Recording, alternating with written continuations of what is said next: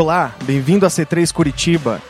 Igreja C3 é uma família global de mais de 400 igrejas em todo o mundo. Obrigado por se juntar a nós. Oramos para que essa mensagem de hoje seja uma bênção para você. Boa noite, gente. Gostaria de compartilhar algo que está no meu coração e algo que tem falado comigo há um, há um tempo, já faz um tempinho. É, chega uma época da nossa vida, eu já estou com 46 anos, e que a gente erra muito, a gente acerta algumas coisas, e a gente aprende muita coisa. E a gente continua errando, continua acertando, para chegar no final da nossa vida a gente ter uma história bacana para contar. E eu gostaria de compartilhar algumas coisas, mas antes disso, é, eu gostaria de dar um recadinho para vocês, homens e jovens. Você pode colocar o vídeo aí, por favor? Dá para pôr o vídeo? Isso. Acho que vocês enxergam aí, né? Na prosa reflexiva de hoje, eu vou estar tá explicando, né, para as mulheres como fazer um homem feliz, né? E para os homens como fazer uma mulher feliz. Então é só, mulheres, para fazer um homem feliz, você só precisa fazer o comer, né? Dormir com ele, deixar ele em paz e deixar ele sair com os amigos. Já para um homem, ó, como, atenção homens, como fazer uma mulher feliz. Você só tem que ser amigo, ser companheiro, amante, bonito, charmoso, bom na cozinha, você tem que ser atlético, eletricista, encanador, mecânico, carpinteiro, decorador, estilista, poeta, psicólogo, exterminador de insetos, psiquiatra, bem-humorado, um bom ouvinte, organizador, um bom pai, você tem que ser cheiroso, empático, culto, sensível, atento, sedutor, inteligente, engraçado, criativo, forte, compreensivo, tolerante, prudente, ambicioso, capaz, corajoso, verdadeiro, seguro e topar tudo. E você também, para fazer uma mulher feliz, meu compadre, você não pode esquecer de elogiar a mulher direto, dar presente, ser honesto, abrir a porta do carro, né? Você não pode estressar, você não pode olhar para as outras mulheres que passam na rua, você tem que levantar a tampa da privada, ser professor de informática, não roncar, né? Não enxugar os pés com a toalha. E também, nunca esqueça o aniversário dela, aniversário de namoro, aniversário do primeiro beijo, aniversário né, da primeira vez que se viram, aniversário da mãe dela, né? E o dia dos namorados é simples assim. Ainda dizem que as mulheres são complicadas. Vai, abraço! Não é isso, mulherada? Podemos ir embora agora? Não deixa de ser verdade, né, gente? A gente tem muito mais. Nós somos emocionalmente muito mais incitadas que os nossos maridos.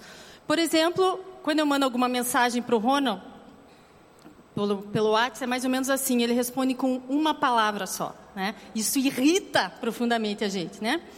Mas então, é, mas falando sério agora, tem, tem três características que nós mulheres, nós desejamos que o nosso marido tenha.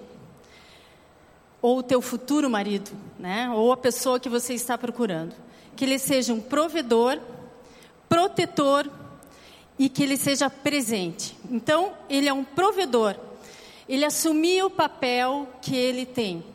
Não, nós podemos trabalhar, eu trabalho, mas a responsabilidade de trazer o alimento, de trazer o sustento, seria muito importante se for dele. Isso traz uma segurança para nós mulheres. Você deve ser protetor também. Você deve proteger a tua casa, proteger os teus filhos. Eu não digo no sentido de proteger, poxa, teu filho, teu é, tua esposa fez alguma coisa errada e você vai protegê-la de uma situação que ela estava errada. Mas é mais no sentido de proteção, de, puxa, eu estou bem guardada, é, eu sei que se acontecer alguma coisa ele está comigo, é, ele vai estar tá me apoiando em todos os sentidos. Então é uma parte de proteção, você se sentir embaixo das asinhas assim, né? E presente. Não adianta nós termos um marido que trabalhe, que traga um sustento para casa, que nos dê é, um recurso financeiro bom, mas ser totalmente ausente. É importante as mulheres nós termos o nosso tempo com amigas, sim. É bom o homem ter um tempo com os amigos, também é bom, mas tudo tem que ter um equilíbrio. Porque nós precisamos ter o homem em casa. Nós precisamos ter um momento em família. Então, é, é isso que nós queremos, homens, que nós, nós precisamos que vocês nos protejam, nos tragam recursos e também estejam presentes na família. Para eu falar sobre, sobre família, é muito desafiador porque eu não tenho uma família perfeita. Eu não tenho uma família perfeita. E eu sei, eu tenho consciência disso, dos meus erros, das coisas às vezes que acontecem. Então, para mim é difícil falar algo que é, é, é, algo que eu vou lutar até o fim da minha vida. E eu sei que para nós, muitas, a maioria das famílias tem problemas. E temos problemas para serem resolvidos. E os desafios são porque cada filho é de um jeito, cada é, situação que tem que ser é, discutida é de um jeito. E muitas vezes nós nos perdemos com algumas atitudes que nós temos. E isso gera problemas. Mas o que mais importa que eu vejo assim nas famílias hoje é o perdão, é a reconciliação. Porque a sociedade hoje está do jeito que está por causa da família. As famílias elas estão desunidas, elas não têm princípios, cada um está de um lado. Você conversa com uma pessoa, ela diz, ai, porque eh, meu pai e minha mãe me abandonaram, eu faço o que eu quero, eu não tenho correção, ou várias outras situações. E daí as, a sociedade brasileira tá o caos que está muito por causa da desunião da família. E daí eu pergunto assim, eu tenho falado muito nisso, que isso tem me chamado muita atenção. O diabo quer destruir as famílias. Por que, que ele quer destruir família? Porque ele destrói o marido e a mulher, né? Ele destrói os filhos também. Não tem aquela família unida. E assim vem de geração em geração, se isso não tiver um ponto final. E daí eu pergunto assim: se nós sabemos que o inimigo quer destruir as nossas famílias, por que, que nós não temos atitudes de proteger de estar tá com os olhos bem abertos. Daí eu posso dizer um exemplo assim: se você sabe, ó, você vai ser assaltado mês que vem, e o que, que você faz? Você levanta o muro da tua casa, você faz uma oração, você guarda tuas joias bem guardadas, teu dinheiro, você liga o alarme, quando você está chegando em casa você fica atento. E por que, que nós não fazemos isso na nossa família? Por que, que nós deixamos algumas coisas que são muito importantes escaparem pelas mãos? Tem coisas na família que são, né? Poxa, se meu filho não arrumar o quarto hoje, não vai ser tão relevante para um convívio. Mas tem, tem coisas que são muito importantes para o convívio, para ter um convívio. É ter um tempo junto, tá, tá ali é, com, por exemplo, nós temos, e até nossos filhos nos cobraram isso, da gente ter um, uma vez por semana um churrasquinho, alguma coisa, ou tomar um café junto. Então, são coisas que nós vamos deixando no dia a dia e quando a gente vê, puf, não existe mais, cada um está para o seu lado.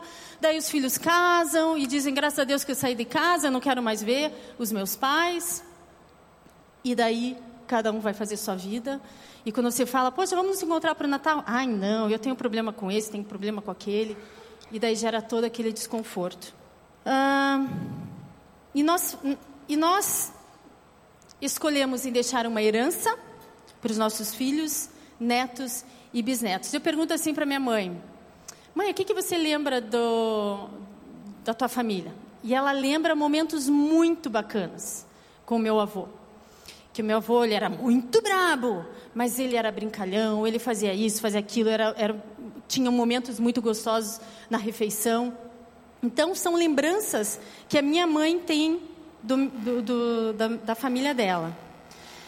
E eu agora quero falar um pouquinho sobre o papel da mulher, como é fundamental o papel, nosso papel da mulher na família. Em Provérbios 14, 1, está escrito: A mulher sábia edifica a sua casa, mas a tola a destrói. Em Provérbios 19, 14 também está escrito: Casas e bens são a herança dos pais, mas do Senhor vem a mulher prudente. Eu sou a bota ortopédica do Ronald, ele é minha bota ortopédica. E eu sou mais a bota ortopédica dos meus filhos do que às vezes ele. Então, no começo do casamento é, é aquele aperto, né? Porque um tem do jeito, outro é do outro, um aperta a pasta dental em cima, outro aperta assim, deixa a calça jogada, toalha jogada, e você, eu sou de um jeito, eu gosto das coisas desse jeito, ele gosta de outro, então a gente vai se moldando, né? A gente vai se moldando. No primeiro ano, vai vendo as, as necessidades um do outro, ou nos primeiros meses é uma maravilha, depois começa a, a ter alguns, alguns encaixes. E nesses 25 anos que a gente tem de casado, nós continuamos sendo a bota ortopédica um do outro. Só que a gente já sabe aonde um tem é, o ponto forte e o outro ponto fraco. Então a gente consegue lidar mais com isso. E minha, meu pai sempre falou, né?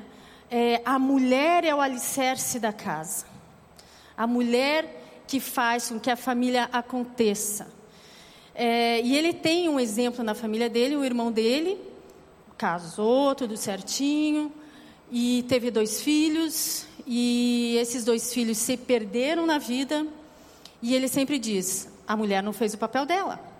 Ela levantava meio-dia, deixava os filhos sem tomar banho, sem escovar os dentes. Ai, tá bom assim. Não dava atenção, não dava carinho. E a família foi totalmente se perdendo ao longo do tempo. Hoje meus dois primos estão cada um perdido por aí. Ele se separou na época, então é uma família totalmente destroçada. Então, meu pai sempre falou isso e me chamou muito a atenção. A família é o alicerce, a família, desculpe.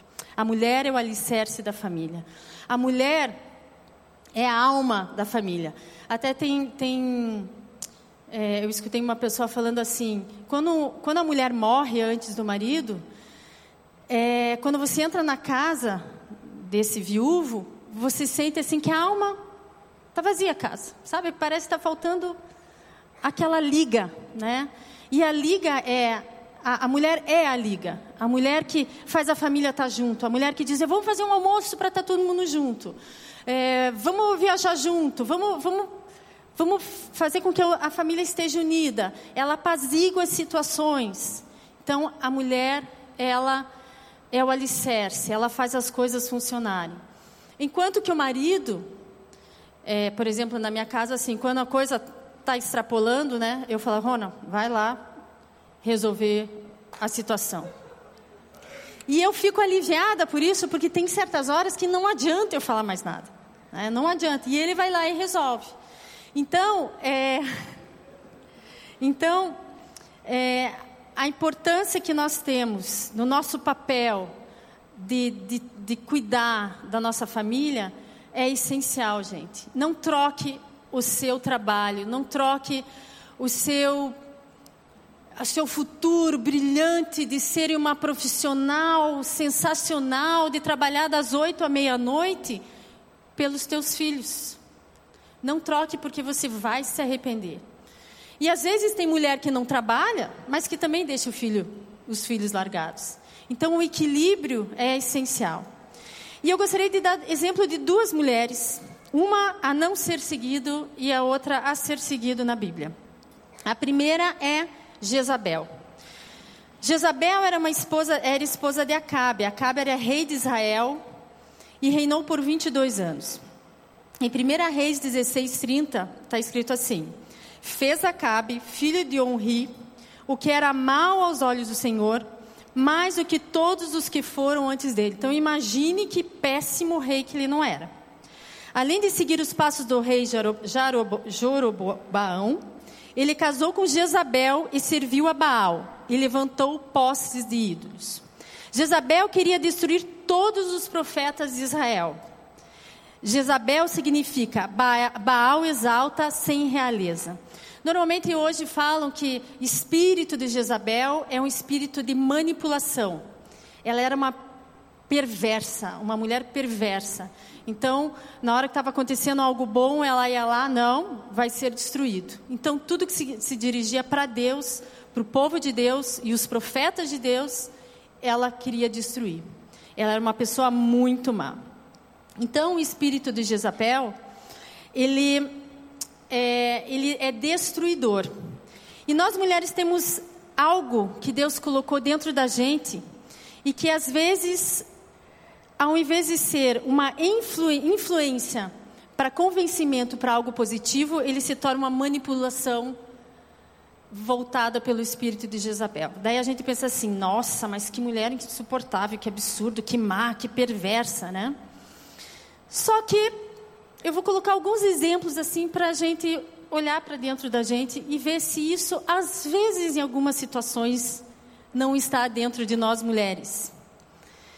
Por exemplo, uma, um menino está na igreja e eu poderia citar vários exemplos de homens tá, também, tá, gente? Agora estou falando de mulher. É, esse menino está na igreja, tal, está vindo, está se relacionando com Deus, está tá, se apaixonado por Deus. E daí vem uma namorada, e essa namorada, ah, não, eu não quero ficar indo na igreja, eu não quero, ai, que besteirada. E o que, que ela faz? Ela afasta ele dos propósitos de Deus, ela afasta ele de estar tá vindo na igreja, de estar tá se relacionando com as pessoas ela tira ele de dentro de uma convivência do, de algo que Deus tinha para ele. Outro exemplo. Uh, a mulher consegue afastar uma, um marido do propósito. Então, tá uma, a família está aqui, está na igreja, em qualquer lugar. E daí ela começa, porque eu não gosto da igreja, porque não sei o quê, porque eu não, eu preferi, preferiria ir nesse tipo de culto, blá, blá, blá, porque eu não quero, porque eu não vou, porque não sei o quê, então vá sozinho, que meus filhos também não vão. E ele, não, no começo até ele diz: Não, eu quero ir, eu vou, eu vou. Passa um, dois meses, ué, sumiu. A esposa conseguiu tirá-lo de algo que Deus estava fazendo na vida dele. Ela não perdoa, ela não perdoa. Ela é uma pessoa má. Ela não quer saber de, de perdoar. Para ela não existe essa palavra perdão. É muito difícil perdoar. Ela trata seu esposo como um bobão. É, Jezabel ela tratava Acabe como um bobão. Sabe aquela família em que a mulher parece que tem é a girafa grande e o marido é a girafa pequena? É assim que acontece. A mulher é a manda-chuva da casa. A gente tem que mandar um pouquinho para dar uma, uma ordem assim na casa, sabe, gente? Mas tem, é, tem, tem, tem, só um pouquinho. Mas tem, tem mulheres, gente, que simplesmente dominam o homem, a casa, e o marido não existe. É um boneco. É, outro exemplo, manipula os filhos, né? Manipula do jeito que quer. E depois o, o filho ou a filha casam, né? E a sogra quer destruir o casamento do filho e da, da, da filha. Nossa, eu sempre falo, comento com a Pri assim, falo assim, meu Deus do céu, como falam mal de sogra, como é difícil ser sogra. Você não fala mal de mim, né, Leandro? É. Porque, meu Deus, não é possível, só, só de mim que ele não fala mal. O resto, todo mundo fala mal de sogra. Mas eu, eu tinha uma sogra que é sensacional. Eu não falava mal da minha sogra. Eu tinha uma sogra sensacional. Era uma mulher de Deus. Mas enfim, então, assim, aquela manipulação, você vê quando a mulher. Nossa, quantos casais se separam por causa da sogra? Que consegue separar o casal. O filho fica dominado pela mãe, e daí a mamãe, mamãe, mamãe, e a esposa lá e se separam. Né? Então, existem situações assim. Ninguém é assim aqui, né? Ninguém. É, egocêntrica, tudo para ela. Eu quero do meu jeito, da minha forma. É, vocês não palpitam em nada, vocês não sabem nada. Né? Um egocentrismo absurdo. Eu quero ser servida.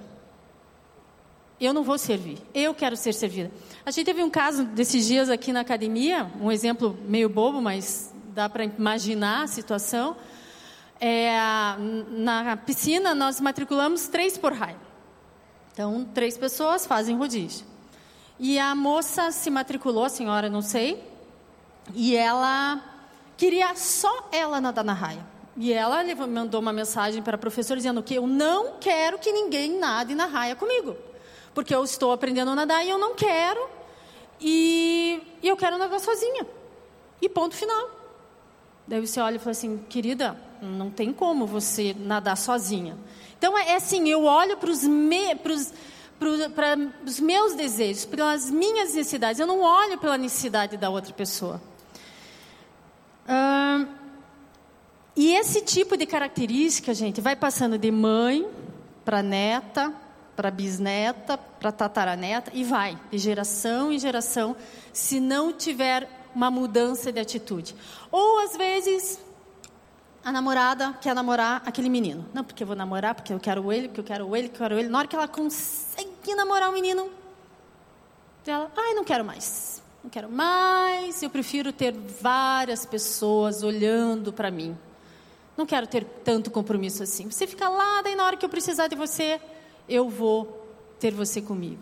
Então tem tem várias atitudes que a influência desse espírito de Jezabel que influenciam a nossa vida como mulheres. E eu não consigo ver uma mulher cheia do Espírito Santo com esse tipo de atitude, de uma atitude de manipulação.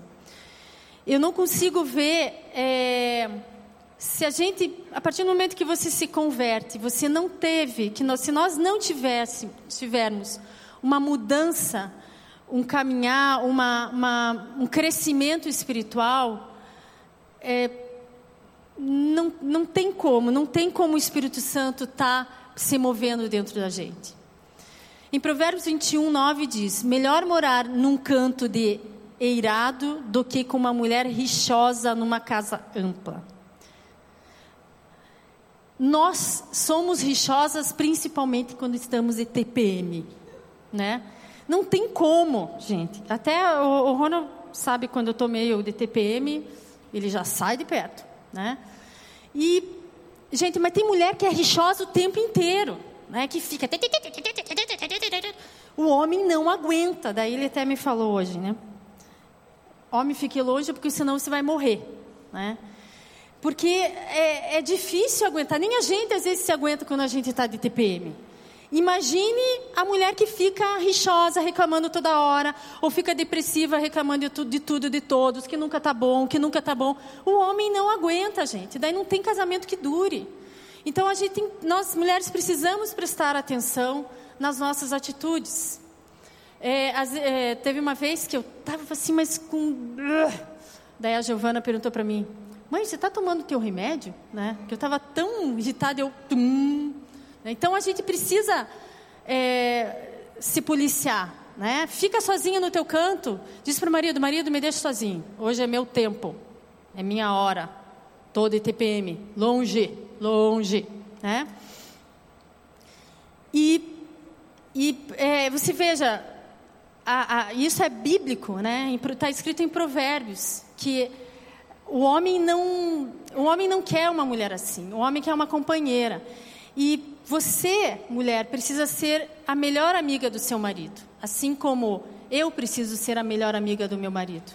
Nós precisamos nos completar, porque para se separar, gente, é muito fácil. Hoje em dia, então, brigou um pouquinho, ah, eu vou me separar, não quero mais, não vou nem tentar. Calma, existe solução.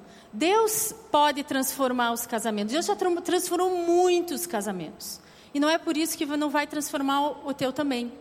E você que está hoje aqui, que não é casado, ou não é casada, ou você é separado ou separada, é, ou você é mãe solteira, ou você foi abandonada, é, reflita para que isso não aconteça na próxima geração da tua família, né?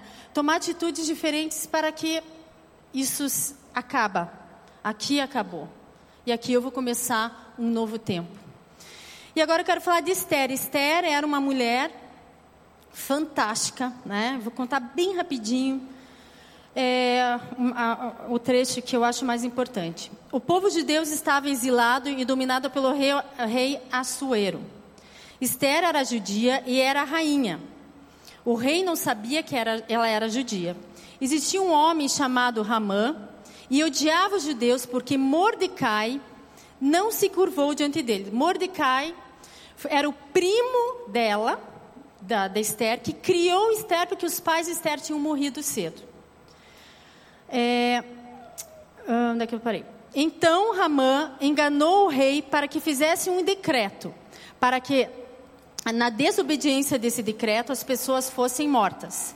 Ramã não queria só matar Mordecai, mas sim todo o povo que ele representava, que eram os judeus. Esther foi uma mulher muito sábia em suas atitudes. Esther não era de uma família tradicional. Pai, mãe, ela, os irmãos, e daí depois ela pegou e foi, caminhou com, com os pais, os pais morreram tarde, não. Ela perdeu, não sei qual foi o motivo, motivo os pais cedo. E foi criado pelo primo. E às vezes a gente tem um histórico difícil, né? Por abandono ou pela não presença do, dos pais ou da mãe. E tem tudo para ser um, algo destrutivo, algo que ela podia ter ser rebelde, ela podia ter traumas dentro do coração dela, mas eu acho que Mordecai transmitiu algo diferente para ela e ela supriu toda essa carência afetiva. E ela continuou obedecendo a Mordecai. Então, você mulher que tem um histórico ruim, Saiba que existem exemplos que podem mudar a sua história também. Você pode seguir esses exemplos. Basta você tomar uma atitude. Ela não ficava lambendo as feridas dela, né? Ai, meu Deus, eu tô com esse problema, eu tô com esse problema. Olha aqui, olha aqui, a ferida não cicatriza. Não vai cicatrizar. Se você ficar lambendo a ferida, ela não vai cicatrizar. Mas você precisa deixar ela cicatrizar. Não sei se estão vendo aqui, não vai dar para ver, mas eu tenho uma uma, uma cicatriz grande aqui. Quando eu era pequena, eu enfiei minha mão na esteira do aeroporto. Sabe aquele aeroporto que fica rodando a mala assim? Tinha 10 anos, eu pá, entrou a mão e ficou rodando assim a borracha. Então ficou muito feio. E se eu pego hoje nessa cicatriz, ela não, ela não dói. É super normal para mim. Não... Se você tem algum sentimento dentro de, dentro de você que você fica lambendo, fica mexendo e não e ainda dói, é porque isso não foi curado ainda. Então você precisa de cura. E você precisa pedir ajuda. Você precisa, precisa entrar no teu quarto com Deus e dizer: Deus, cura essa cicatriz que dentro de mim, porque ela vai fazer mal para você, somente para você. E tem um exemplo de uma, de uma amiga nossa aqui, que ela comentou assim que isso me chamou muito a atenção por causa da, da adoção, que normalmente assim, as, muitos que são adotados, não vou dizer todos, obviamente, mas muitos que são adotados têm aquela coisa, ah, eu fui abandonada, me deixaram, é, eu fui rejeitada. Mas ela virou para mim e falou assim: eu não fui rejeitada, eu fui escolhida. E isso me chamou a atenção. Eu falei assim: uau, que cura! E realmente ela não foi rejeitada, ela foi escolhida. Ela foi escolhida por Deus e ela foi escolhida pelos pais que deram amor e cuidaram dela. E Deus já tinha escolhido um casal para cuidar dela. Então, é, a gente precisa de, de, cura, gente. A gente precisa tomar um passo de, de, de decisão, de tomar algumas decisões na nossa vida como família. E o segundo ponto sobre Esther, ela não fugiu das suas responsabilidades e do chamado que Deus tinha para ela. Em Esther 4,12 está escrito assim: Mordecai mandou o seguinte recado para ela: Não pense que por morar em um palácio, só você, entre todos os judeus, escapará da morte. Se você for ficar calada, nessa hora a mulher tem que falar, né? Numa situação como esta, do céu virão o socorro e ajuda para os judeus, e eles serão salvos. Porém, você morrerá e a família do seu pai desaparecerá. Mas quem sabe, quem sabe, talvez você tenha sido feita rainha justamente para ajudar numa situação como esta. Então, a gente, às, vezes, às vezes a gente pensa assim: ah, eu estou na situação, mas não tenho jeito. Mas quem sabe você não está hoje aqui para você tomar uma atitude na sua, na sua vida e dizer: vou dar um basta. em certas coisas que estão acontecendo. Eu vou mudar a direção. E Esther, ela assumiu a responsabilidade de dizer: eu vou, eu vou abrir minha boca e vou fazer a coisa acontecer. E nós precisamos às vezes assumir uma responsabilidade de esposa e de mãe. E a hora, tem horas que a gente precisa ficar de boca fechada, mas tem horas que nós precisamos agir. Tem horas que a gente precisa ajudar para que as coisas aconteçam. Esther, ela não ficou iludida com o conforto do palácio. Então, se imagine, você é rainha com tudo de bom do melhor, né? E naquele tempo, né, tinha muitas mordomias, sendo cuidada, sem preocupação se tem comida, se não tem comida, se se teus filhos escovaram os dentes ou não escovaram os dentes, enfim, sem aquela coisa de mãe. E daí ela disse assim: "Não, peraí, eu vou sair desse meu conforto e vou fazer o que é para eu fazer. E às vezes essa posição de conforto, de dinheiro, às vezes tira o nosso foco para as coisas mais importantes que nós temos que ter de atitude em nossa família. Às vezes a gente se distrai.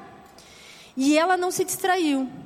E nós não podemos transferir as nossas responsabilidades como mãe, falando de mãe e um pouquinho de pai, para, para as escolas, para as igrejas, para babá, para o amigo, para o videogame. A gente não pode transferir essa a, a, responsabilidade de nós cuidarmos dos nossos filhos ou quem Deus colocou no nosso, no, na nossa vida para cuidar. Ok, eu tenho uma família, mas eu não tenho filho, mas eu tenho um esposo e eu preciso cuidar dele.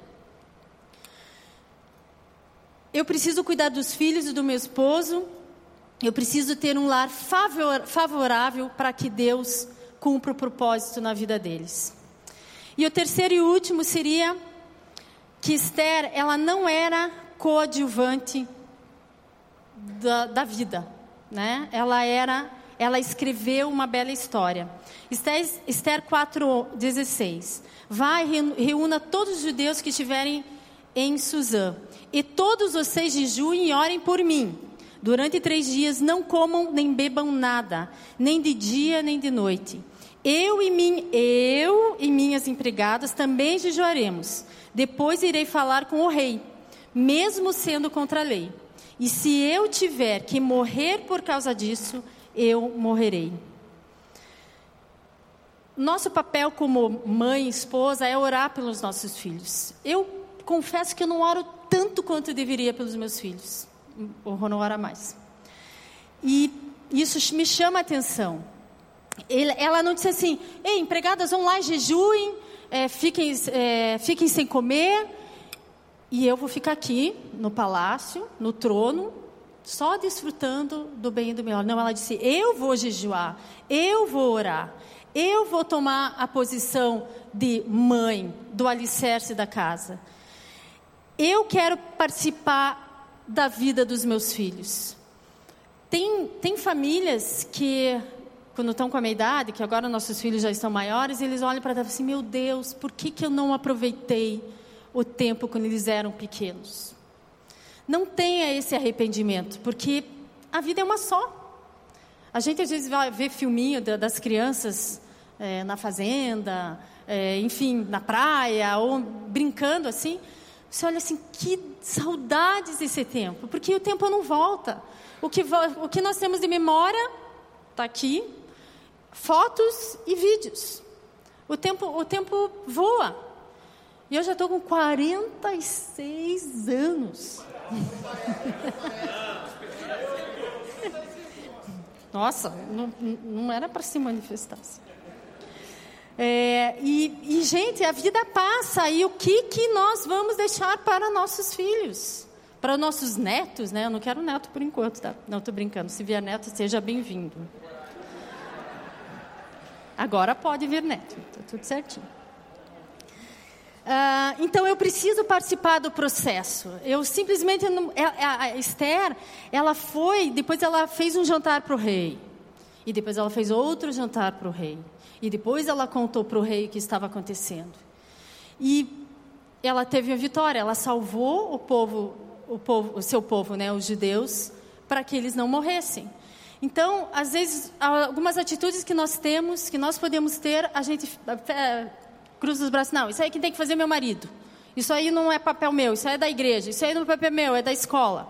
Será? Será que não é o nosso papel?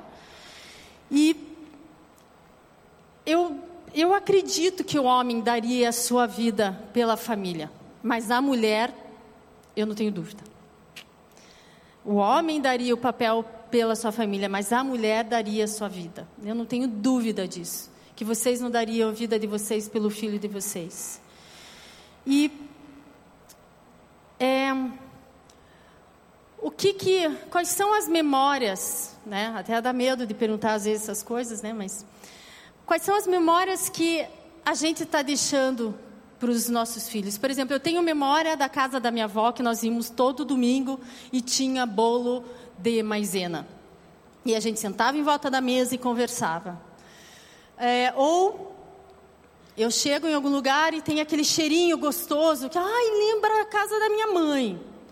Ah, isso aqui me lembra quando eu era pequena, eu ia para a chácara e andava de cavalo e ficava toda suja e brincava, brincava, brincava.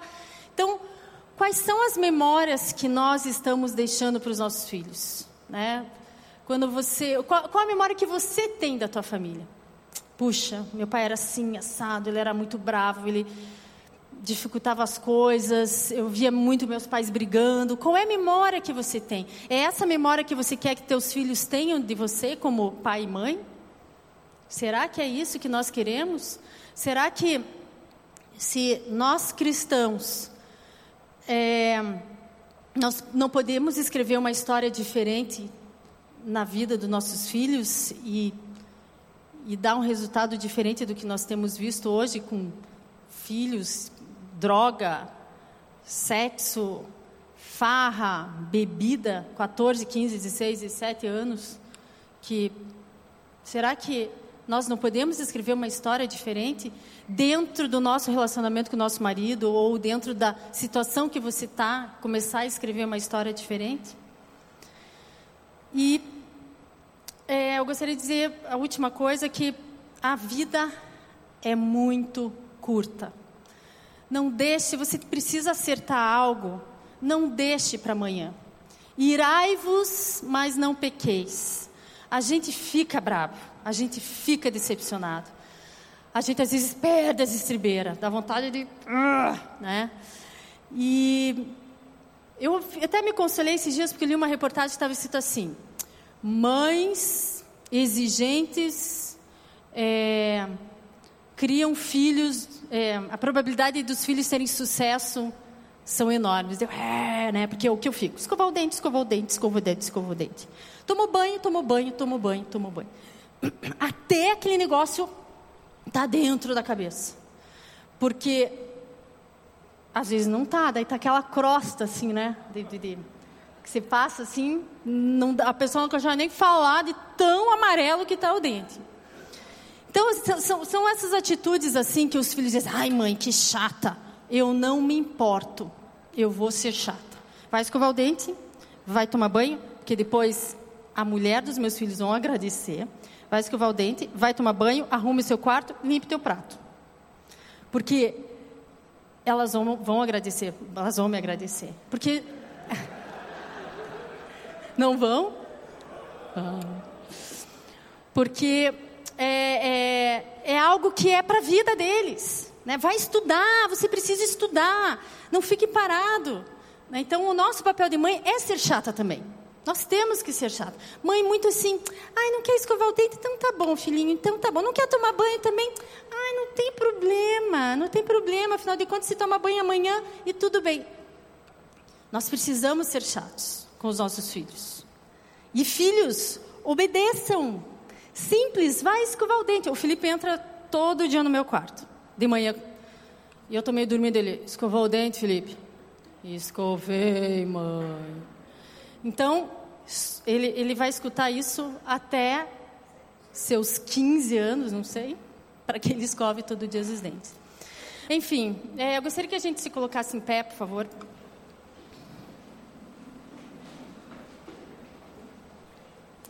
E eu gostaria de chamar o meu esposo, meu bem. Não, não, não calma. É, e eu gostaria que, se você está com sua família aí, se junte assim, fique juntinho dela, dê a mão, né? Se está longe, venha também, pertinho.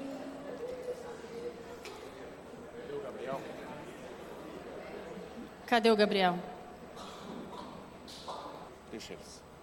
E eu gostaria que, nesse momento, nós estivéssemos orando por nossas famílias. Que a gente estivesse colocando... Se você não está aqui com o teu marido, ou você é separada, ou você está com algum problema... É, algum problema que, que, eles não veio junto, é, ou você é mãe solteira, ou você É, aí. É, eu gostaria que você, que a gente tivesse um momento de oração e coloque tudo isso diante de Deus. Deus, o que que, o que, que eu quero deixar de herança para minha família? O que que eu, como filho, preciso mudar para os meus pais para que tenha harmonia dentro de casa, para que eu tenha um tempo gostoso, para que a gente tenha prazer, prazer de, de estar juntos em casa para que o marido também tenha prazer de voltar para casa, porque tem muitos maridos que não têm prazer de voltar para casa. Então, eu gostaria de que a gente estivesse orando nesse momento, feche seus olhos e vamos ter um tempinho.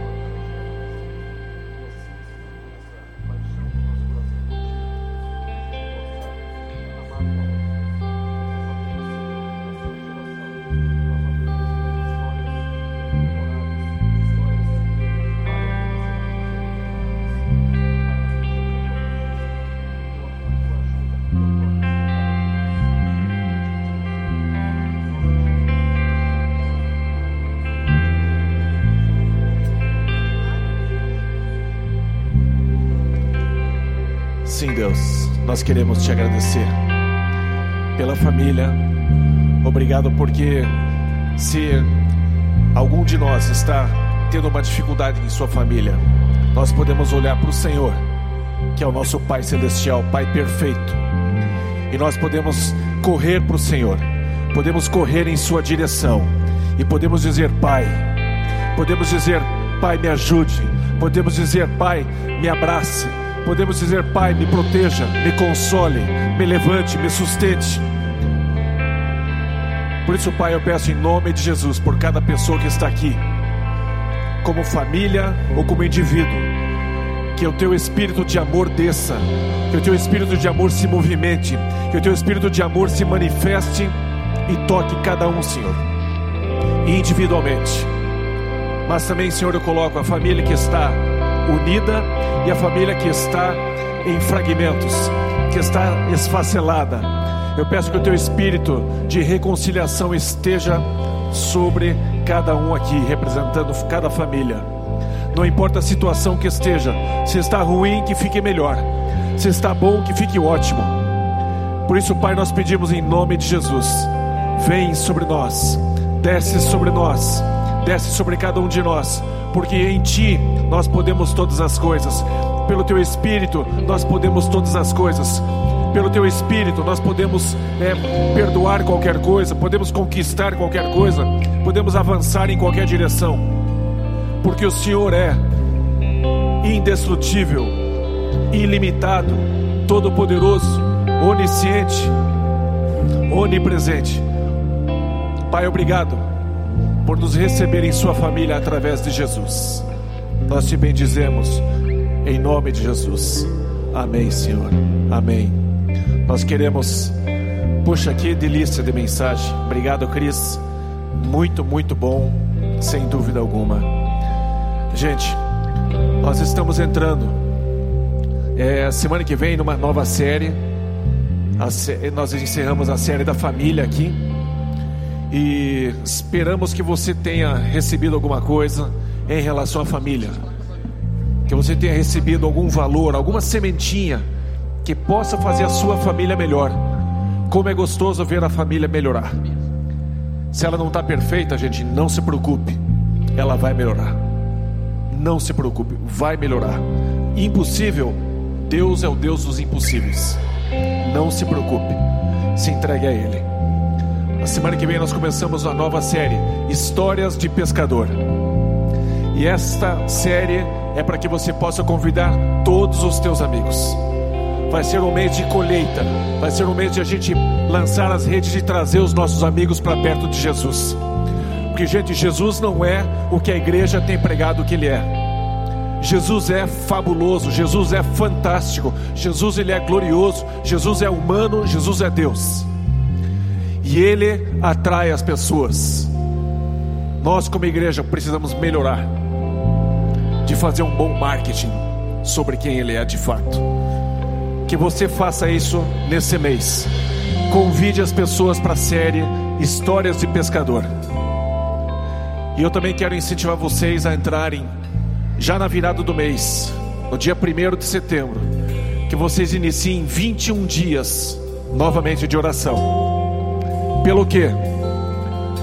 Pelo seu tempo a sós com Deus. Que você invista 21 dias se concentrando fortemente sobre você desenvolver o teu relacionamento com Deus. Gente, Deus está vivo. Deus está vivo. Deus é uma pessoa que pode se relacionar com você através de Jesus. 21 dias se relacionando com muita consciência de que Deus está vivo e Ele está olhando para você quando você fecha a porta do seu quarto. Um dos pilares da C3 é alimente-se sozinho. Não transfira para o pregador uma vez por semana o teu alimento. Você precisa se alimentar. Você precisa se aproximar de Deus todos os dias da sua vida. Dia 1 de setembro começa 21 dias de oração para que você se conscientize que você precisa se alimentar diretamente com Deus. Gente, Deus está disponível para você diretamente através de Jesus. Você não vai conseguir falar com Deus sem Jesus. Se aproxime de Jesus e você vai falar com Deus. Deus não aceita religião. Deus não aceita reza, Deus não aceita nada. Deus aceita você através de Jesus. 21 dias. Eu espero que você aproveite esses 21 dias para ter encontros fabulosos com Deus. Obrigado por ter ouvido a mensagem, esperamos que tenha gostado. Para horários dos cultos, nossa localização e mais informações, acesse c3curitiba.org.br.